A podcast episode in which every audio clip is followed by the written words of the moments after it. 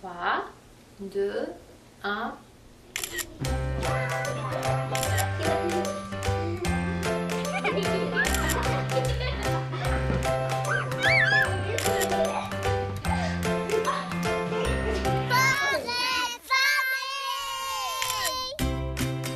Bonjour, j'espère que vous allez bien. Marianne Paquette avec vous pour la prochaine heure pour cette émission de Portrait de famille, la première de l'année 2017. Ça devrait nous porter chance parce que ça part bien l'année avec Eugénie Côté-Robitaille. C'est notre maman du jour. C'est son portrait de famille que l'on vous présente aujourd'hui. Eugénie, c'est la maman d'une petite fille qui s'appelle Elisabeth, qui a trois ans. Attention, Elisabeth avec un S. C'est important de le dire. On s'est inspiré, comme vous le savez, comme à l'habitude du quotidien d'Eugénie, de sa réalité familiale, son vécu, ses questionnements, ses réflexions du moment pour construire cette émission. En deuxième partie d'émission, on discute avec Alain Goulet, les spécialistes du deuil, de tous les types de deuil. Alain, directeur du centre d'écoute téléphonique du côté de la Beauce, où il apporte un service de soutien et d'accompagnement pour tous. Avec lui, on va parler de comment accepter la différence de son enfant à chaque nouvelle étape et des deuils qui s'en suivent parfois. Aussi avec Diane Fournier qui est avec nous en studio, on parle de ce que ça implique d'accueillir un enfant en situation de handicap au sein de notre cellule familiale. Elle qui a été orthopédagogue pendant près de 20 ans auprès d'enfants euh, polyhandicapés et qui est aussi, je pense que c'est important de, le souligner, maman d'une enfant en situation de handicap, une grande fille, 33 ans euh, maintenant. Aussi en chronique euh, aujourd'hui, Julie Brousseau, elle psychologue spécialisée en développement de l'enfant du côté du Centre de réadaptation euh, Marie-Enfant, oui, du CHU Sainte-Justine, nous parle de l'importance de l'entourage. Vous savez, ce fameux dicton qui dit que ça prend un village pour élever un enfant, ben, c'est de ça qu'on parlera avec Julie. Et finalement, la ressource du jour, l'organisme Je passe partout, avec sa directrice générale, Marilyn Brunet, qui est un organisme qui apporte du soutien scolaire et de l'intervention familiale dans le quartier Hochelaga Maisonneuve, le quartier d'Eugénie comme c'est bien fait. Très bonne émission qui s'en vient. Restez à l'écoute.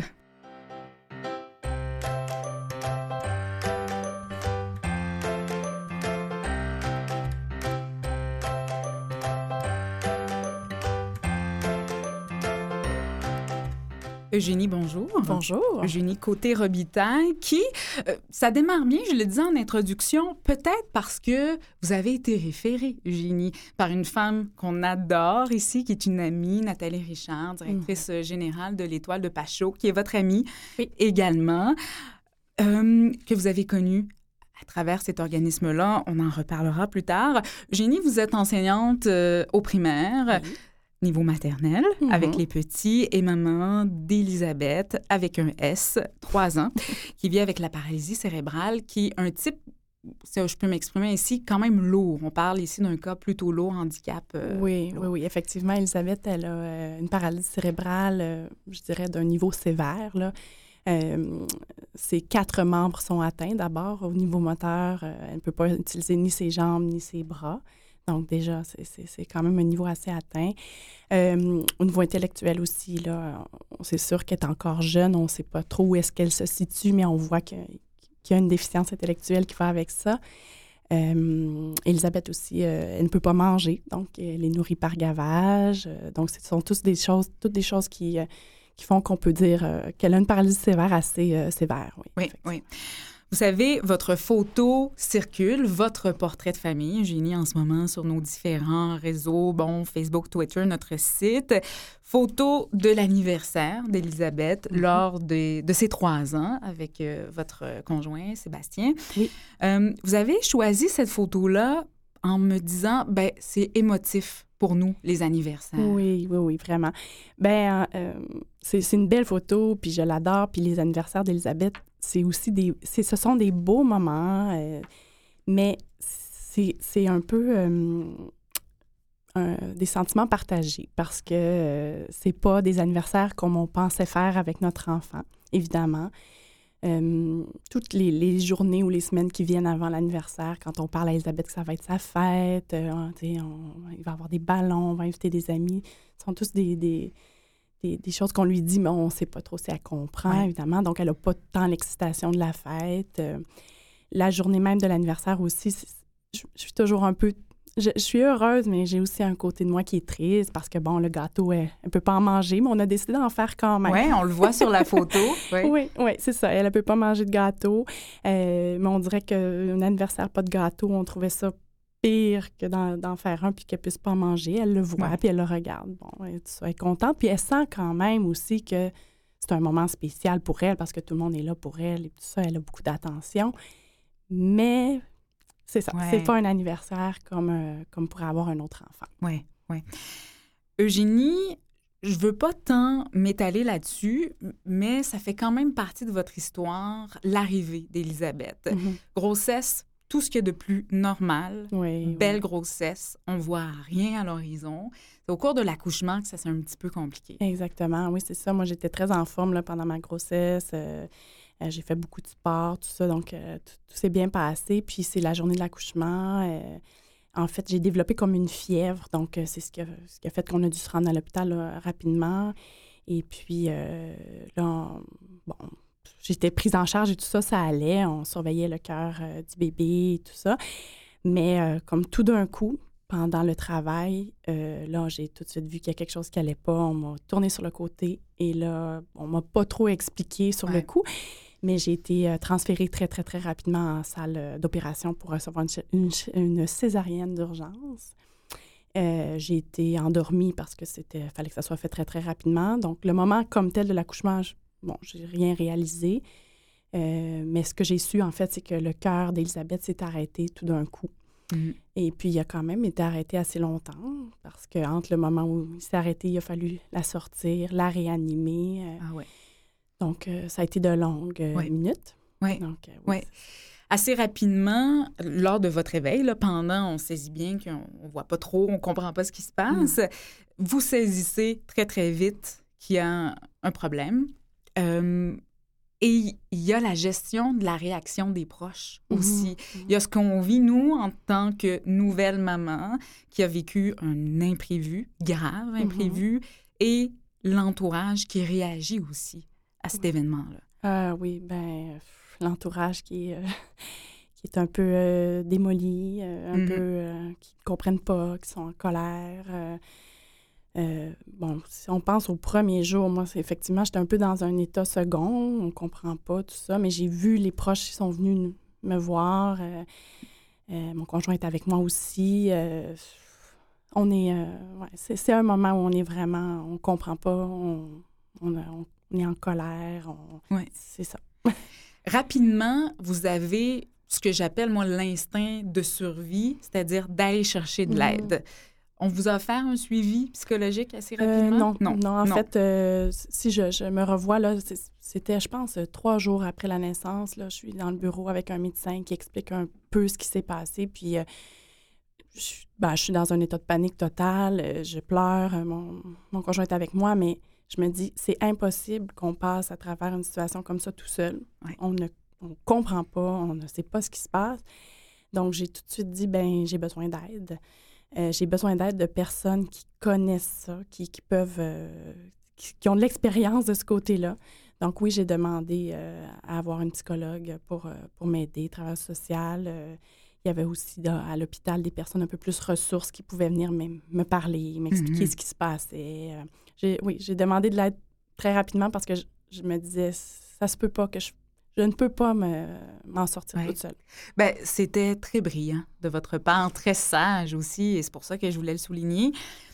Dans chaque difficulté se retrouve une force. Il y a du bon dans tout. Je sais que c'est dans votre personnalité aussi. Vous êtes une femme qui vit dans le moment présent, qui a tendance à voir le bon côté des choses. L'une des beautés de l'arrivée de cet enfant différente, c'est le tissage serré qu'elle a créé entre vos proches, entre votre famille. Ça a modifié les liens familiaux. Oui, oui, oui, tout à fait. Ben, ben, je pense que n'importe quelle maman, quand on a un enfant, là, ça, ça rapproche les liens. C'est sûr que la famille est toujours toute heureuse de voir le bébé et tout ça, mais le fait qu'Elisabeth euh, soit différente, euh, moi, je le sens là, que j'ai encore plus d'aide, j'ai encore plus de, gens proches qui, qui, qui viennent nous voir. Qui... Puis, puis la petite Elisabeth, elle est vraiment très, très, très attachante. Mhm. Donc, euh, ma, ma famille ne peut pas se passer d'elle. Donc, Ouais. euh, ils viennent vraiment souvent, ils sont très proches. Puis, euh, même entre nous, on se parle beaucoup plus. Euh, euh, oui, c'est ça. Des, des- des personnes dans ma famille que je voyais moins ou que je- qui étaient moins proches de moi, ben là, sont vraiment euh, beaucoup plus proches maintenant. Sont vraiment présentes. On va en parler de ce sujet-là à l'instant avec Diane Fournier. Elle est intervenante en adaptation scolaire et sociale, orthopédagogue pendant près de 20 ans auprès d'enfants polyhandicapés et maman aussi d'une grande fille qui vit en situation de handicap dans quelques instants.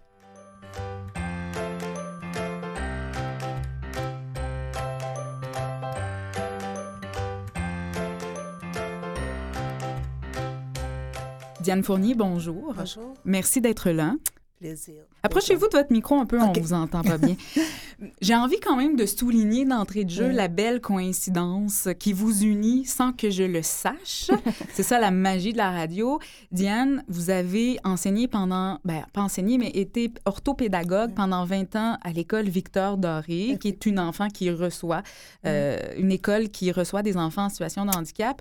Et tout bientôt, Mais. Elisabeth va aller à cette école-là. Effectivement. Là, en fait, elle va rentrer en septembre 2017 euh, à l'école Victor Doré. Donc, j'étais contente de pouvoir rencontrer quelqu'un qui y a travaillé longtemps.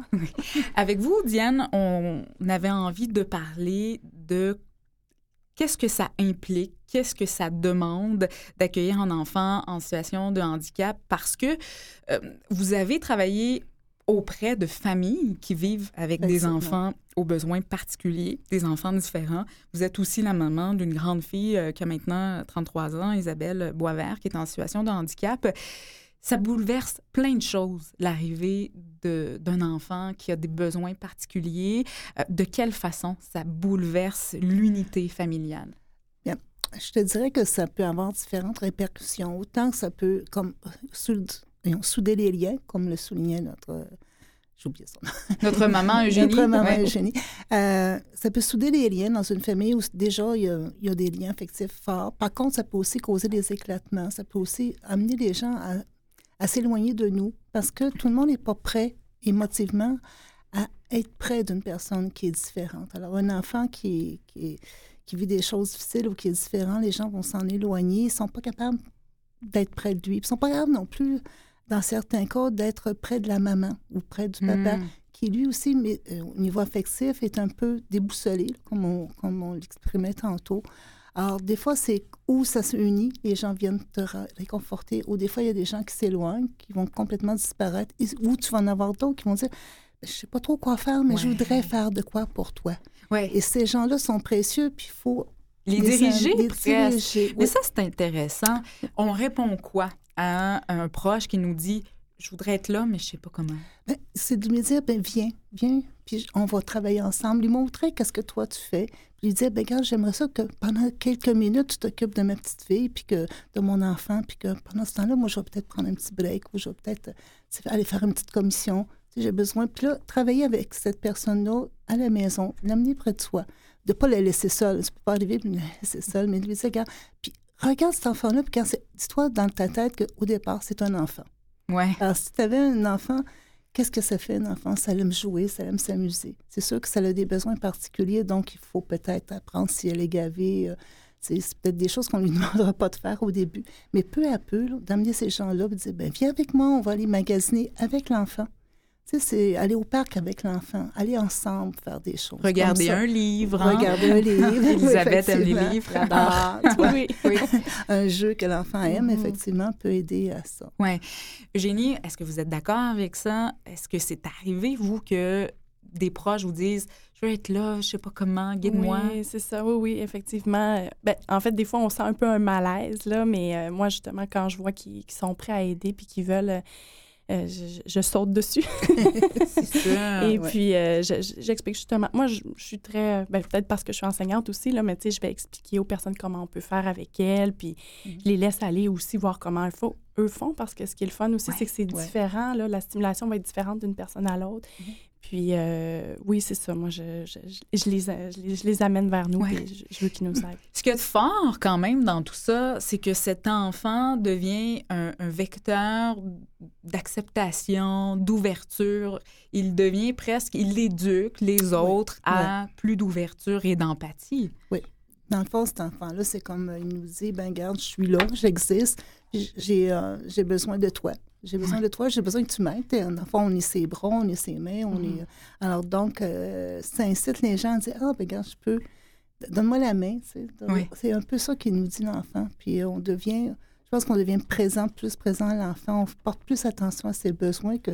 Habituellement, un enfant, tu le laisses là, il joue tout seul, il s'amuse. Dans ce cas-là, on sent qu'il a besoin de nous. Donc, ça nous incite à être...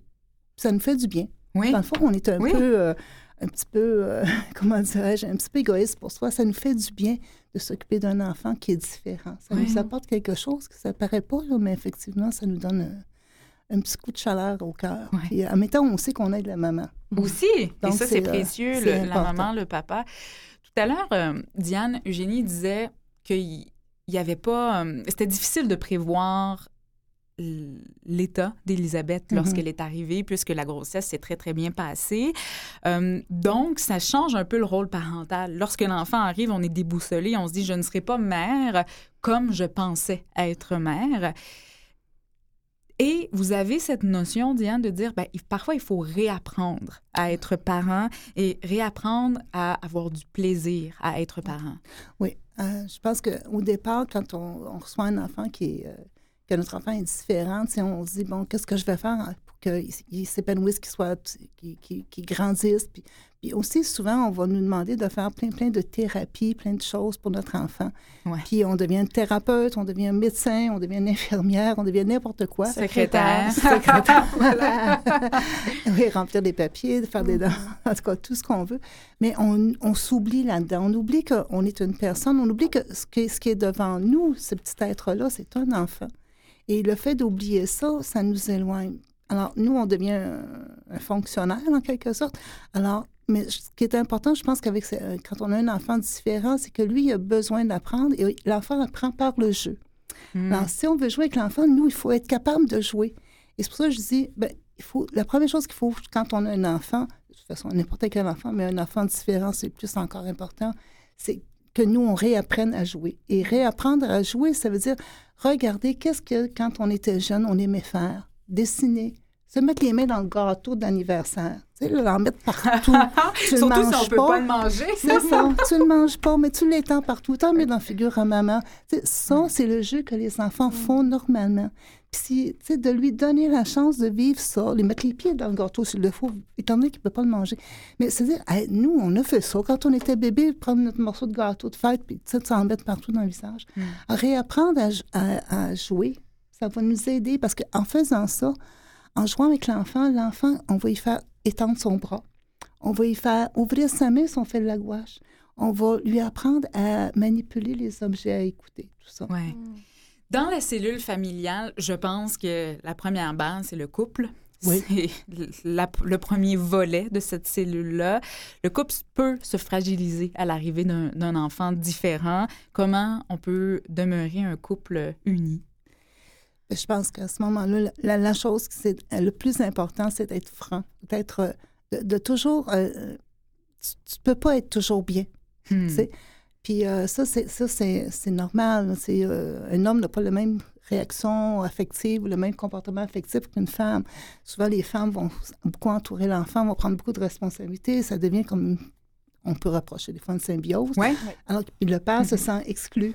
Et je pense que c'est important de dire, ben, quand je me sens pas bien, je suis fatiguée, de, de toujours être capable de dire à l'autre comment tu te sens, puis d'accepter que l'autre n'est peut-être pas prêt à faire telle chose, telle chose, telle Ouais. chose. Le deuil est peut-être pas, et ça on pourra en parler avec pas à la Alain, même mais place. à, avec, à la même place. Oui. En terminant, Diane, ce qui est intéressant dans cette rencontre avec vous, avec Eugénie, c'est que votre fille, elle a euh, 30 ans de plus euh, qu'Élisabeth. Donc, il y a un parcours qui s'est fait, euh, une expérience, une maturité aussi qui s'est installée. Euh, comment évolue le rôle parental avec les années d'un enfant handicapé? Au départ, euh, c'est sûr qu'au départ, c'est un, petit enfant qu'on choisit, qu'on cajole, tout ça. peu à peu, ça devient un adolescent. Il faut toujours garder présent à la tête que même que, quel que soit l'état psychologique d'un enfant, au niveau physique, le développement se fait, même chez les enfants polyhandicapés. Alors, l'adolescence est une adolescence. Il y a des hormones qui rentrent en jeu, qui vont agir, puis qui vont faire peut devenir agressif, peut devenir, tu va développer impatient, tout ça, tu vas vivre ça. Il va devenir aussi un jour un adulte.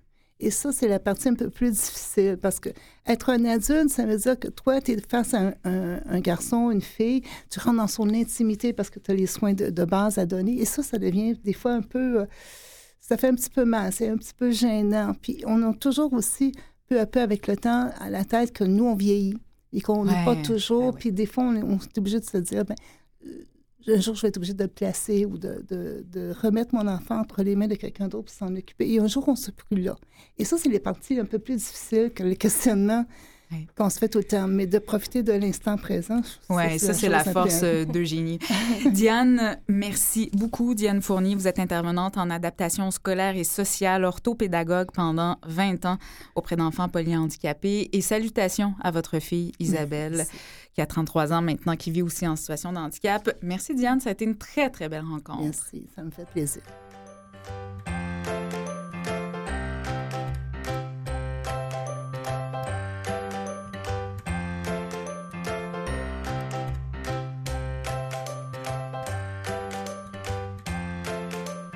Julie Brousseau, bonjour.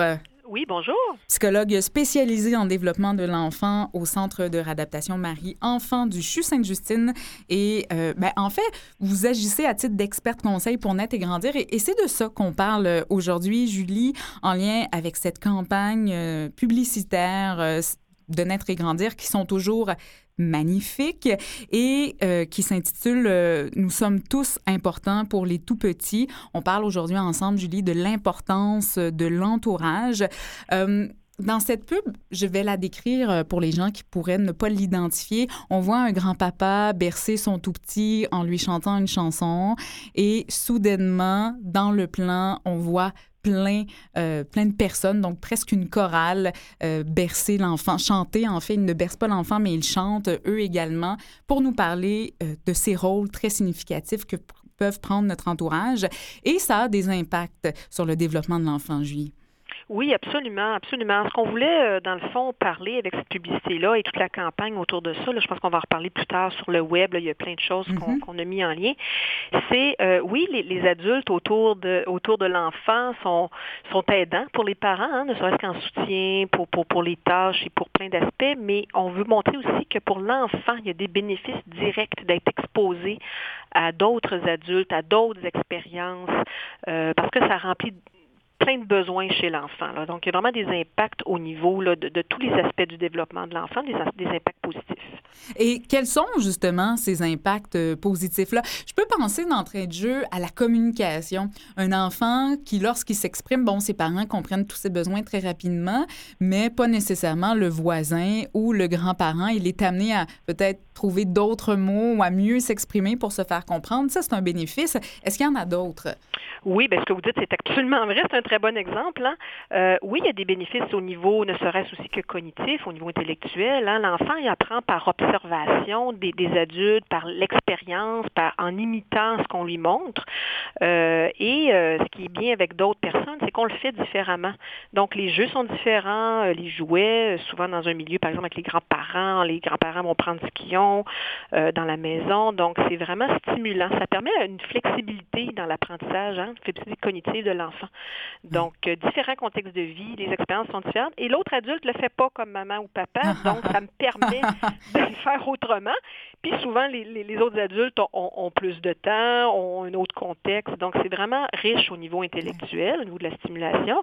Euh, ben, il y a d'autres exemples aussi, au niveau social, affectif, qu'on peut, euh, qu'on peut voir aussi. Mm-hmm. Je ne sais pas si vous voulez que j'en parle. Mais, avant, Génie, vous vouliez ajouter quelque chose. Oui, mais c'est ça, c'est parce que c'est drôle. Ce que Julie dit, moi, c'est je, le vis vraiment euh, à la maison. Moi, même au début, là, quand Elisabeth était toute petite, c'est sûr, j'avais de l'aide. Puis des fois, ça pouvait un peu m'agacer que, que la gardienne ou que, mm-hmm. que, ma mère s'en occupe différemment ou faisait des choses, je me disais, oh, c'est pas, c'est pas comme ça qu'on fait. Mais au contraire, finalement, là, je me rends compte qu'Elisabeth, elle a tout compris ça, qu'avec mamie, on fait ce genre d'activité-là. Euh, avec sa gardienne, c'est plus calme. Avec, c'est vraiment des stimulations différentes, puis c'est tellement plus riche pour Elisabeth. Donc, mais c'est intéressant. C'est important parce que je pense qu'au début, juste faire un petit aparté, je pense que comme parents, on se sent un peu menacé, hein, un peu au début. Là, on se dit, ben voyons, c'est pas comme moi. Puis, puis oui, c'est important que ça soit pas pareil aussi parce que c'est pas de remplacer le parent, c'est de le faire, c'est faire des choses différentes. Puis l'enfant, il est pas mêlé, hein, il se démêle. Des fois, les, mm.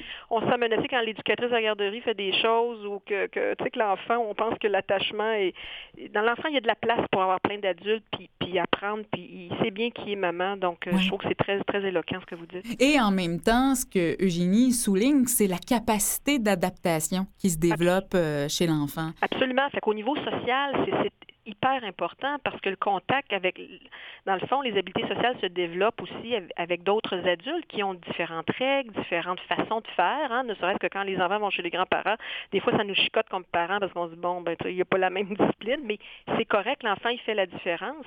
Puis l'enfant, il a besoin de, de ça lui permet de s'adapter, s'adapter à ces adultes-là, de voir d'autres interactions. Donc pour l'aspect social, c'est vraiment intéressant. Pour au niveau affectif aussi, parce que euh, il faut vraiment, ça, permet à l'enfant de créer des liens avec d'autres adultes, hein, de, de voir que, hey, il y a d'autres gens, il ne se le dit pas comme ça, là, mais je suis aimable, je suis intéressant pour d'autres adultes, j'apporte quelque chose. Je suis aimée, voilà. Je suis aimée par d'autres, parce que l'amour est continuel, les parents, l'enfant le comprend vite, vite, hein, c'est pour ça qu'il se permet des choses. Mais avec d'autres adultes, c'est il faut que je fasse bien ça, puis euh, je suis intéressant pour d'autres. Julie, le temps file à vive allure, alors je vais tout de suite sur cette plateforme web interactive mm-hmm. qui est présentée par naîtregrandir.com où on peut aller voir cette fameuse ribambelle. Vous invitez le grand public à faire quoi au fond avec la ribambelle? Ben, c'est un peu de nommer. Hein, chaque personne peut aller, puis nommer les personnes significatives qui, qui, ont un impact dans leur vie. Alors, c'est vraiment très touchant. Si on peut aller, puis on peut cliquer. Fait que moi, je pourrais dire, ben moi, ma, ma tante, ma grande-tante, qui, quand j'allais chez elle, prenait du temps avec moi pour faire telle activité. Fait que c'est un mm-hmm. peu ça. Fait qu'il y a comme de l'endroit pour mettre les gens. Fait qu'il y a comme un maximum de cinq. Mais euh, c'est vraiment bien, là. Puis les gens, ce qui est intéressant de ça, c'est que les gens qui le reçoivent, ils savent pas l'influence qu'ils ont eue pour nous. Ouais. Entendu adulte, donc la, la, le professeur, euh, justement, la tante, euh, le grand-parent. Donc, c'est très, très touchant. Puis, il y a des personnalités le public qui peuvent le faire. Euh, et tout le monde est invité à le faire. Fait que ça fait comme une petite ribambelle de tout le, ça fait comme notre tissu social, hein, le réseau, le filet. C'est ça qu'on voulait illustrer, l'importance de l'entourage. Oui, pour le parent, mais surtout pour l'enfant, et c'est ce qu'on oublie. Mm je tiens à souligner aussi qu'il y a un dossier de 10 pages sur le sujet sur votre site web, Julie Bosso, qui est extrêmement bien fait, qui aiguille les parents également, qui ont besoin de ce réseau-là, et c'est prouvé maintenant qu'il aide l'enfant. Parfait. Merci. Julie Bosso, psychologue spécialisée en développement de l'enfant et qui agit à titre d'experte conseil pour naître et grandir. On aime beaucoup vos campagnes. On peut les voir jusqu'en février, mi-février, Julie. Oui, exactement. Merci. Merci. Bye bye. Bye bye.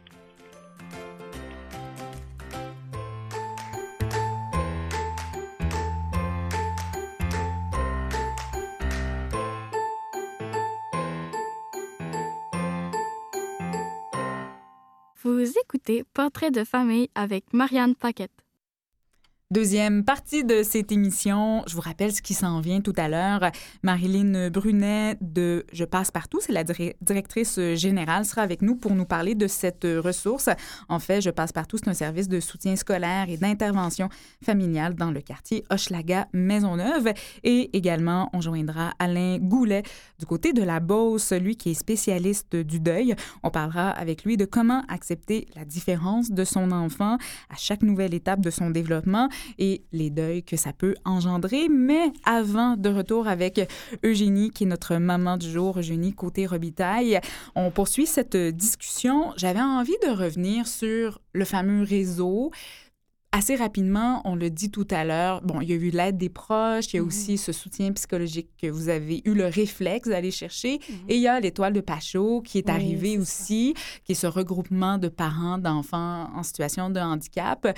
Euh, vous les, les avez appelés tout bonnement? Ben, en fait, il est venu un moment là où, euh, oui, j'étais bien entourée de ma famille, euh, mes amis, tout ça, mais j'avais envie de, de connaître d'autres mamans qui, qui, vivaient la même chose que moi. Et puis, ben, j'en ai parlé à ma psychologue qui, elle m'a référé euh, cet organisme-là. Et j'avais aussi euh, une, autre amie en commun euh, qui m'avait parlé de cet organisme-là. Puis là, j'ai contacté Nathalie, qui est la directrice de l'organisme. Puis tout de suite, ça a bien cliqué. Elle est venue chez moi. Là, on a pu en jaser. Puis elle m'a même proposé des, groupes de support qu'on fait une fois de temps en temps. Et on est cinq, six mamans autour de la table, puis on a différents sujets, puis on parle de la même chose. Ouais. On se comprend. Euh, on, on a vraiment des situations souvent euh, qui, se, qui, se, ressemblent, puis ça fait vraiment beaucoup, beaucoup de bien. Puis ça m'a fait du bien aussi, même si Elisabeth était assez jeune, de voir, souvent, des fois, ces mamans-là ont des enfants plus vieux, qu'elles ont encore une vie. Ouais. Donc, euh, que la vie se peut, même avec un enfant handicapé, qu'on peut continuer de faire euh, des choses agréables et puis qu'on peut continuer euh, d'avoir des activités, d'être heureuse. Surtout moi, au début, c'était une question que je me posais, vu que j'étais quand même une fille de, joyeuse dans la vie et très positive. Mais quand il m'est arrivé ça, je me suis demandé un peu comment j'allais pouvoir continuer d'être positive et heureuse. Donc, ouais. En voyant d'autres mamans qui sont passées par là, qui, qui ont continué d'avoir une belle vie, ben, ça m'a fait beaucoup de bien. Oui. Dans votre vie, il y a ce travail que vous faites Mhm. aussi, qui n'est pas rien, enseignante euh, primaire, euh, niveau, euh, bon, avec les petits, là, maternelle, euh, qui vous apporte beaucoup aussi? Oui, oui, oui. Ah ben moi, c'est sûr que quand je vais au travail, euh, c'est c'est comme... euh, ça me fait énormément de bien parce que, euh, premièrement, je, je- pense à d'autres choses. C'est comme un peu euh, séparé dans ma tête, euh, la vie à la maison, la vie au travail. Quand j'arrive au- j'arrive au travail, je suis avec 20 petits cocos euh, qui me demandent euh, beaucoup, beaucoup. Et euh, j'ai pas le temps de penser à, à la vie euh, à la maison, puis Mhm. de, de tous mes tracas. Donc, oui, je travaille pour me changer les idées. Oui. Et puis, ça fait du bien. Ouais. Ouais. La conciliation travail-famille, Eugénie, ça se passe comment? Oui, bien, c'est pas toujours évident. Heureusement, moi, je travaille à temps partiel. J'ai un employeur qui me permet de travailler à temps partiel et puis ça, ça, ça fonctionne. Euh, je travaille de deux à trois jours semaine, donc je peux aller au rendez-vous avec ma fille. Euh, c'est beaucoup d'organisation. Je dois vraiment là, euh, savoir qui est avec ma fille quand je suis pas quand je suis au travail. Bien sûr, euh, ouais. Et puis euh, tout- bon, ça, tous les rendez-vous, des fois, ça tombe les journées où je travaille. J'ai pas le choix. Des fois, il faut que quand même, même si je suis à deux, trois jours semaine, prendre des congés. Donc, c'est c'est pas quelque chose de facile, là, la conciliation travail-famille, mais, mais ça se fait. Ouais. Ce travail-là, j'imagine, vous enrichit dans votre rôle de mère à savoir de comprendre. Là, on n'en a pas parlé beaucoup avec Diane, mais ça va s'en venir. Quand Elisabeth va entrer à Victor Doré, il y aura des plans d'intervention, des discussions avec ses enseignants à elle aussi. Ça vous aide, j'imagine? Oui, mais c'est ça. Moi, je suis déjà comme dans le milieu scolaire, si on veut. Donc, euh, ça, ça me prépare un peu. Moi, justement, des plans d'intervention, je sais ce que c'est. Euh, euh, je, je, je vois les enfants aussi qui se développent et puis tout ça, je, je- ça, ça m'aide euh, à, à voir comment ça se passe. Puis, euh, ça m'aide aussi à, ben, à lâcher prise. Je, suis, Ouais. euh, je, remets tout en perspective. Je vois les enfants, des fois, qui sont justement un peu différents ou qui, qui apprennent un peu différemment ou c'est plus difficile, mais c'est comme s'il y avait un peu rien de grave dans le fond parce que c'est son rythme à lui. Puis d'avoir Elisabeth à la maison, ben ça, c'est- ça me permet de tout, euh, tout remettre en perspective. Et... Ouais. Eugénie, on parlait tout à l'heure de votre personnalité. Vous êtes quelqu'un d'optimiste, vous l'avez Mm. toujours été, de joyeuse Mm. aussi. Euh, évidemment, ça doit vous aider dans votre quotidien en ce moment, dans votre réalité. Est-ce qu'il y a d'autres choses que vous vous auriez pas pensé de vous, que ça vous a permis d'apprendre? Oui, ben en fait, euh, je suis euh, devenue une personne peut-être un peu meilleure parce que euh, je suis devenue plus sensible. euh, Je suis une personne qui était peut-être pas tant que ça empathique ou je- bon, c'est ça. là, vraiment là, les gens qui sont différents, je suis beaucoup plus habituée à les voir puis à vouloir les aider, tout ça. Puis la, la- sensibilité, je suis une personne qui était un peu qui s'en fait pas trop avec rien, mais en même temps, euh, il y a des choses justement plus, euh, plus difficiles. Puis ça m'a comme donné un, plus grand cœur. Et de se rendre compte que vous avez énormément de résilience là, dans votre bagage là, mm-hmm. à l'intérieur. Oui, ben c'est ça. oui, je pense que je suis une personne résiliente et forte et puis euh, ça, ça je suis contente d'être comme ça. Euh, je suis une personne aussi qui vit beaucoup au moment présent. Ouais. Euh, je pense pas beaucoup à l'avenir. C'est sûr que des fois, il faut y penser, mais c'est dans ma nature de penser au jour le jour ou à la semaine et puis euh, ça m'aide vraiment beaucoup de penser comme ça. Oui. Euh, tout à l'heure, quand Diane Fournier parlait euh, d'un moment donné, on n'est plus là. Et quand notre enfant prend de l'âge, mhm. évidemment, nous, on en prend, donc on pense à cette mhm. réalité-là. C'est un fait. On vous a pas entendu, mais vous avez une réaction assez fait une drôle de face. Oui. Ouais. Vous, voulez pas penser à ça. Non, c'est ça. Ben en fait, j'y pense une fois de temps en temps. Ça me vient par flash dans la tête. si un jour, moi, je suis plus là, qui va s'occuper d'Elisabeth? Puis euh, c'est très dur de penser à ça, euh, puis j'essaie de pas trop y penser, justement. Mais c'est quelque chose, oui, euh, je, je, veux pas trop m'imaginer, ou je m'imagine pas tant que ça ma petite Elisabeth à 18 ans. Mm-hmm. je, je, pense beaucoup à, bon, l'année prochaine peut-être, là, mais mm. je, je me l'imagine pas plus vieille. Diane disait aussi que parfois, l'homme, le conjoint, le papa vit ça différemment. C'est Sébastien qui voit à long terme. C'est ça. C'est ça. On se complète bien pour ça. Euh, c'est vraiment beaucoup lui qui essaie de, de, de, pousser des fois un peu. Bon, ben là, euh, on voit bien qu'Elisabeth va être en fauteuil roulant parce qu'en ce moment, on, la déplace dans nos bras beaucoup. Là, Mais oui, éventuellement, elle va être en fauteuil roulant. Il va falloir faire des adaptations à la maison. Toutes des choses qui vont venir ben, dans un futur pas si loin, mais une chance qui est là pour me, me l'apporter, puis m'y faire penser. Puis oui, on s'assoit, puis on dit, OK, qu'est-ce qu'il va falloir faire? Puis euh, euh, c'est ça. Pour ça, le couple est, bien fait. Oui. On avait envie aussi, Eugénie, de, de discuter d'une chose qui m'a marqué lors de, de, notre premier contact. C'est ce rapport-là d'être une enseignante, d'être en contact très, très souvent avec des enfants. Il y a aussi vos amis qui ont des mm-hmm. enfants qui ont des développements que l'on pourrait dire réguliers. Et que, bien sûr, ça amène le parallèle avec Elisabeth, qui n'est pas toujours, elle, rendue là, c'est-à-dire à marcher, à manger, à s'exprimer. Ça amène des deuils parfois à faire, mm-hmm. d'accepter ce processus-là. Et on va en parler à l'instant avec Alain Goulet. On joint du côté de la Beauce. Alain spécialiste du deuil et euh, tout type de deuil. Il offre un service de soutien et d'accompagnement. Tout ça dans quelques instants.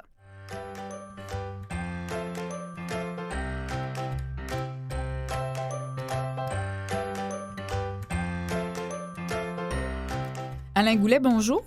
Bonjour, Mme Marianne. Euh, est-ce qu'il fait aussi froid en, Beauce qu'à Montréal? Très. bon, OK. Ça nous rassure parce que tantôt, euh, on parlait avec des gens qui venaient d'ailleurs, puis il faisait chaud, puis là, on était un peu jaloux.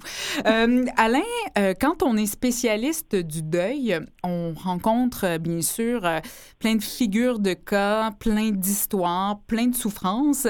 mais vous dites, vous, et je trouve ça assez intéressant, que le deuil, les pertes, ça fait partie de la vie. C'est-à-dire, oui, puis en même temps, c'est tellement difficile et ça demande tellement de temps pour le comprendre et l'intégrer. On a juste à regarder, vous avez sûrement autour de vous des personnes âgées, même très âgées, mm-hmm. et que quand vous les regardez face au deuil qu'ils ont à faire de la vie, ça semble encore pour plusieurs très, très indigeste, très difficile à accueillir dans le fond. C'est nombreux et pourtant, si on regarde l'âge qu'ils ont, 60, 70, 80, ils en ont connu quelques pertes et quelques deuils. Hein. Ouais. Donc, c'est le grand paradoxe de l'être humain, c'est bien que c'est naturel, notre, notre vie est couverte de pertes et de deuils, c'est très difficile à digérer, à accepter, et ça demande toute une vie, une certaine sagesse pour parvenir à, à l'accueillir dans nos vies. Est-ce qu'il y a des des trucs, euh, c'est peut-être un raccourci de le dire comme ça, mais est-ce qu'il y a des choses qu'on peut faire pour s'aider à vivre, à, mieux vivre le deuil, à mieux accepter aussi ça? Votre question est intéressante. Je pense que ce qu'il faut comprendre, dans le fond, c'est qu'avant, dans des anciennes croyances, on disait, oh, un deuil, c'est quatre saisons un deuil, euh, ah. qu'on a fait les étapes, euh, on va s'en sortir et tout. Aujourd'hui, on a évincé cette croyance-là parce qu'on s'aperçoit que chaque deuil est unique à chaque personne. Un exemple concret, mettons, si vous, dans votre vie, depuis que vous êtes petit, vous avez eu des séparations à faire, et chaque séparation été douloureuse, et après chaque séparation, au lieu de retrouver un plus, ça a été des moins et des moins et des moins. Alors, votre expérience de vie personnelle fait que chaque fois que vous avez vécu des deuils ou des pertes, vous avez connu beaucoup plus de pertes que de gains ou de positifs.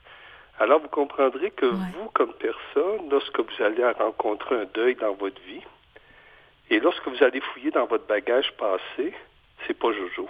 Ouais.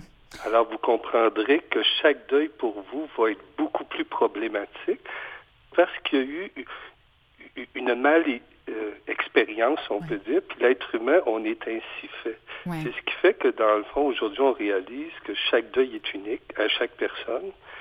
Dépendant, c'est là qu'on voit des facteurs. Maintenant, quand il vous arrive un deuil, dépendant de votre condition physique et mentale, dépendant de la gravité du deuil que vous avez affronté, dépendant vos expériences passées sur lesquelles vous pouvez vous appuyer pour vous dire, ben écoute, je m'en ai toujours sorti.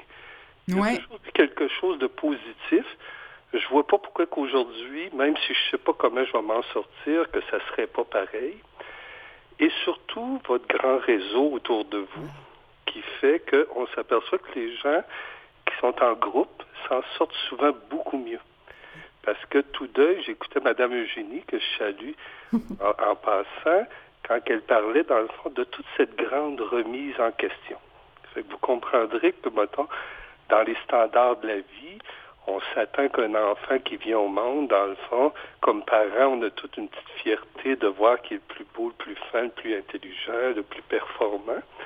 Mais cette fierté-là n'est pas naïve aussi, parce que on sait bien que dans le fond, dans la société, surtout dans laquelle on vit, un enfant, plus il va avoir de qualité, plus il va performer, plus il va trouver sa place.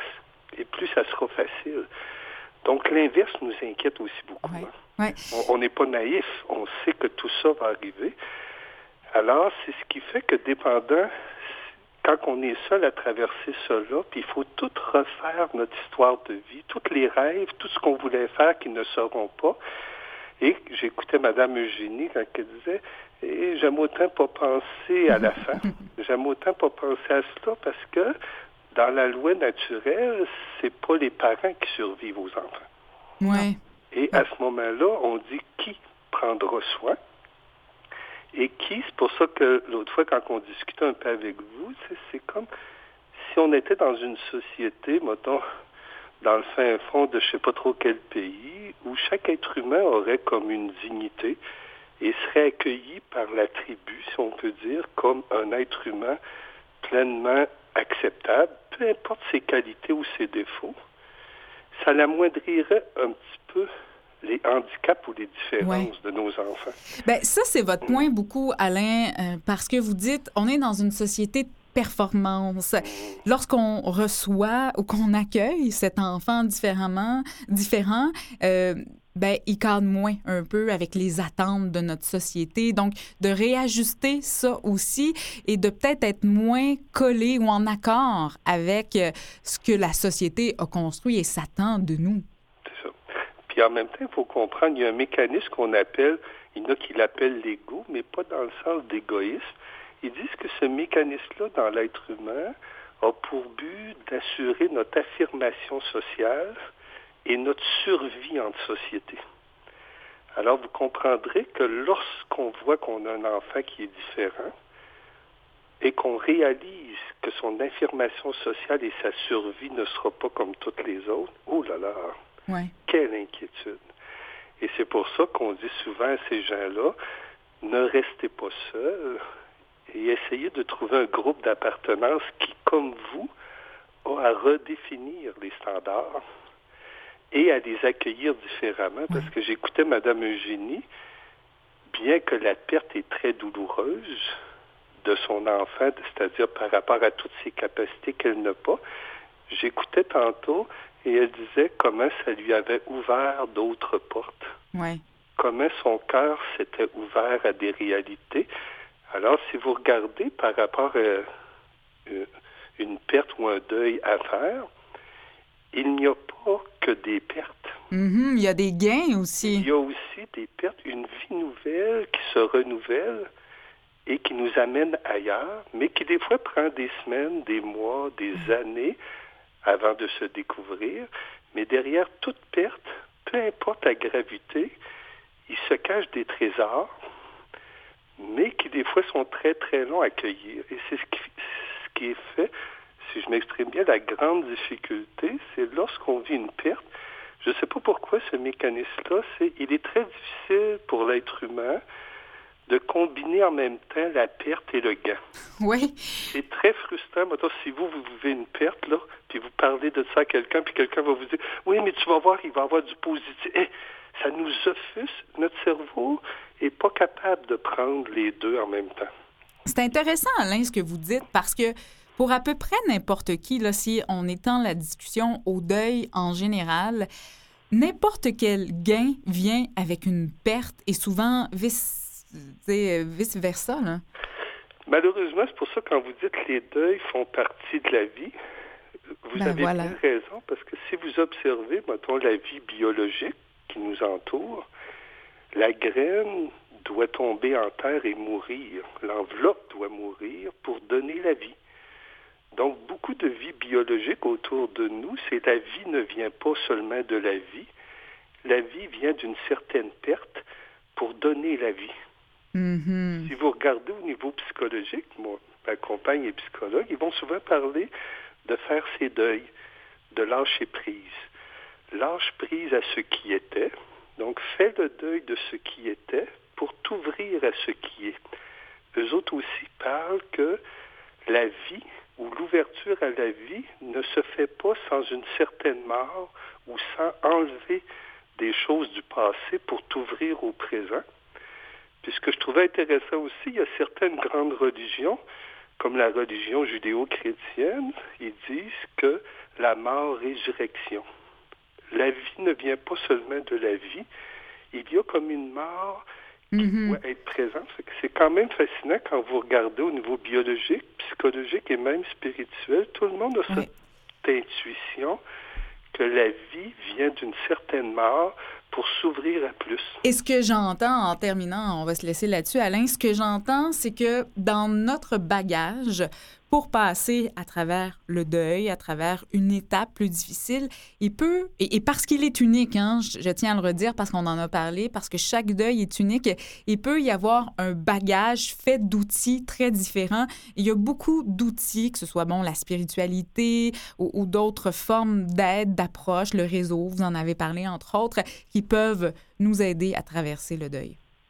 C'est clair, les prêches positives, il faut se permettre de lire des ouvrages sur le deuil, les pertes et tout, parce que d'autres avant nous l'ont vécu. Il y a l'accompagnement individuel. Moi, je privilégie l'accompagnement de groupe Mhm. pour normaliser puis sentir qu'on est plusieurs. Et qu'on a ce sentiment d'appartenance. Alain Goulet, on se laisse là-dessus. Ça a été un plaisir de vous parler aujourd'hui. Je rappelle, vous êtes spécialiste du deuil, directeur du Centre d'écoute téléphonique Beauce Etchemin, un service de soutien et d'accompagnement pour tout type de deuil. Ça a été un plaisir. Merci. Un plaisir partagé. Bye bye.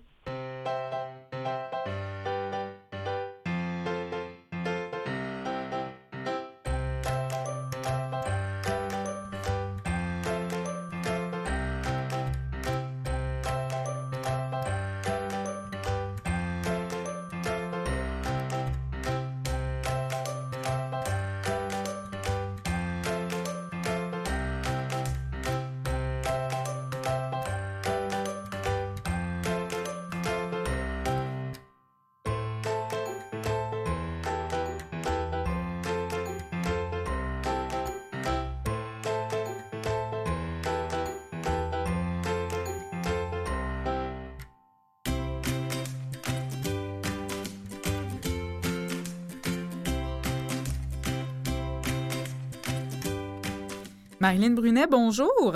Bonjour. Directrice générale de cet organisme Je passe partout, un service de soutien scolaire et d'intervention familiale dans Hochelaga Maisonneuve. Marilyn, il n'y a pas de hasard, euh, j'imagine, parce que notre maman invitée du jour, Eugénie, elle habite dans Hochelaga Maisonneuve. C'est une enseignante au primaire aussi. Donc, euh, c'est pour ça qu'on avait envie de parler de, cette ressource, de votre organisme comme aide aux familles qui nous écoutent. Euh, j'imagine, Marilyn, que le fait que je passe partout, soit dans Hochelaga Maisonneuve, c'est pas euh, tout à fait un hasard. Non, non, tout à fait, exactement. En fait, euh, le, les organismes communautaires euh, naissent d'un besoin euh, qui est issu de la communauté. Donc, nous, dans les années 70, il y avait une table de concertation de tous les organismes jeunesse qui se réunissaient et qui discutaient de certaines problématiques, dont celle du décrochage scolaire. à l'époque, il n'y avait pas beaucoup d'études, mais on a vraiment rapidement constaté une corrélation entre les taux de décrochage scolaire et des indices de défavorisation donc des, des populations plus vulnérables, plus défavorisées, dont c'est le cas euh, dans Schlager Maisonneuve. Donc, ils ont dit, bon, il faut vraiment qu'on traite la situation, comment on peut aider. Alors, les organismes ont créé Je passe partout, euh, donc euh, en offrant, et qui souhaitaient offrir du soutien aux familles pour les aider à ce que leurs jeunes restent à l'école. à l'époque, le taux de décrochage scolaire atteignait dans certaines écoles 60, voire 65 Il y avait moins de diplômés que de, que de décrocheurs. Ouais maintenant, euh, vraiment, euh, il y a eu beaucoup de, de, ressources qui ont été mises en place. Je passe partout a, eu un beau déploiement puis une belle collaboration avec toutes les écoles du quartier. Alors maintenant, on parle plus de 40% Donc, on l'a vraiment fait chuter, mais ça reste que c'est quand même un des plus des secteurs où il y a encore un, important taux de décrochage. Donc, il faut continuer à travailler ensemble. Alors oui, on est né de la communauté. Ça fait près de 30 ans. Donc, on est on est assez connus là, euh, autant des familles, mais aussi de tous les collaborateurs des écoles avec lesquels on travaille à chaque année. A aussi, bien sûr, cette crainte euh, du décrochage, mais il y a aussi tous les acquis. Euh, on regarde la population aussi au Québec, euh, la littératie. bon, c'est pas tout à fait au point. Beaucoup de gens ont des difficultés en, littératie. Donc, il y a cette maintenance des acquis aussi. et bon, les troubles d'apprentissage, tout ça. Marilyn, ça ressemble à quoi vos services? Lorsqu'on parle de services de soutien scolaire, d'intervention familiale, est-ce qu'il y a des gens qui vont directement dans les familles? Oui, exactement. En fait, euh, encore une fois, c'est beaucoup euh, une des caractéristiques des organismes communautaires, c'est qu'on va travailler en approche globale, c'est-à-dire que oui, on va voir euh, le, jeune qui va nous être référé comme un élève, donc à l'école, il nous est référé parce qu'il vit des difficultés à l'école, c'est un décrocheur qu'on appelle potentiel, parce que nous, on travaille beaucoup en prévention, donc on a des références là, dès l'enfant, des, fois, il n'est même pas encore à l'école, et c'est le CLSC ou un organisme famille ou le docteur Julien qui va nous référer des enfants de 3, 4, 5 ans. Et des fois, ça va être des enseignants euh, parce que l'élève est en échec euh, ou euh, a des retards scolaires importants, a de la difficulté à réaliser ses travaux scolaires. Donc, quand ils nous sont référés, on va s'intéresser à, l'enfant comme élève, qu'est-ce qui se passe à l'école, pourquoi est-ce que ça fonctionne pas, mais on va aller surtout voir aussi c'est quoi le contexte familial, parce qu'on voit que c'est souvent très interrelié, parce que à l'école, il y a beaucoup de ressources, les enseignants travaillent fort, il y a des spécialistes si l'enfant a des difficultés, mais si là, à la maison, le, parent n'a euh, pas les capacités d'accompagner son enfant dans ses difficultés, ça va être toujours à refaire, puis ça va être très difficile de les amener vers l'autonomie. Donc, euh, nous, à Je passe partout, on va offrir du soutien scolaire après l'école en petits groupes à l'intérieur de nos écoles et organismes partenaires, mais on va aussi aller à domicile euh, pour travailler avec le parent, mm-hmm. pour développer ces compétences-là parentales. Puis souvent, c'est pas un manque, un manque de volonté euh, euh, les, parents veulent que leurs enfants réussissent, mais euh, comme vous disiez tout à l'heure, on, a un problème d'analphabétisme au Québec et souvent, ça va être dans ces familles-là qu'on va retrouver des parents peu scolarisés, qui ont eux-mêmes eu des difficultés à l'école, donc qui ont carrément désappris à lire et à écrire au fil des ans. Alors, c'est sûr qu'au niveau de leurs compétences, ils ne sentent pas qu'ils sont capables d'aider leur enfant au niveau scolaire, donc ils préfèrent se retirer, mais c'est la pire chose à faire, parce que s'ils ne montrent pas un intérêt, une implication euh, dans la vie scolaire de l'enfant, ben l'enfant peut penser que c'est pas important, et là va euh, être démotivé, puis va se désintéresser à son tour. Donc c'est ce qu'on appelle un peu comme un cycle. C'est une pauvreté qui est culturelle même, qui, qui va qui va jusqu'à euh, c'est ce qui est le plus difficile à enrayer parce que c'est même au niveau des valeurs. Donc, il faut aller convaincre les familles qui sont capables qu'il faut valoriser l'éducation à tout prix. Ouais. Et pour s'en sortir. Ce qui est intéressant, Marilyn, que, avec ce que vous dites, c'est que vos interventions permettent aussi aux parents de raccrocher, c'est-à-dire peut-être plus à l'école parce qu'il est plus à cette étape, mais à la société et d'y être encore plus actif. Oui, parce qu'en fait, euh, on va travailler sur les petits succès, euh, surtout, disons, euh, je vous donne un exemple avec un parent qui, qui justement a de difficultés à lire et à écrire, est un, un analphabète fonctionnel, comme on appelle, donc bon, écrit son nom, c'est reconnaître des noms de rue, mais c'est à peu près ça. souvent, il va se sentir tellement pas compétent, mais on va lui donner des petits devoirs. On va lui dire, OK, êtes-vous capable quand même de dire, de demander à votre enfant comment ça a été à l'école aujourd'hui, mon grand, tous les jours? Puis ils disent, ben oui. Alors on dit, OK, mais est-ce que vous le faites? Ah non. Bon, d'accord, on va commencer par mhm. implanter au niveau de la routine, des petites choses comme ça.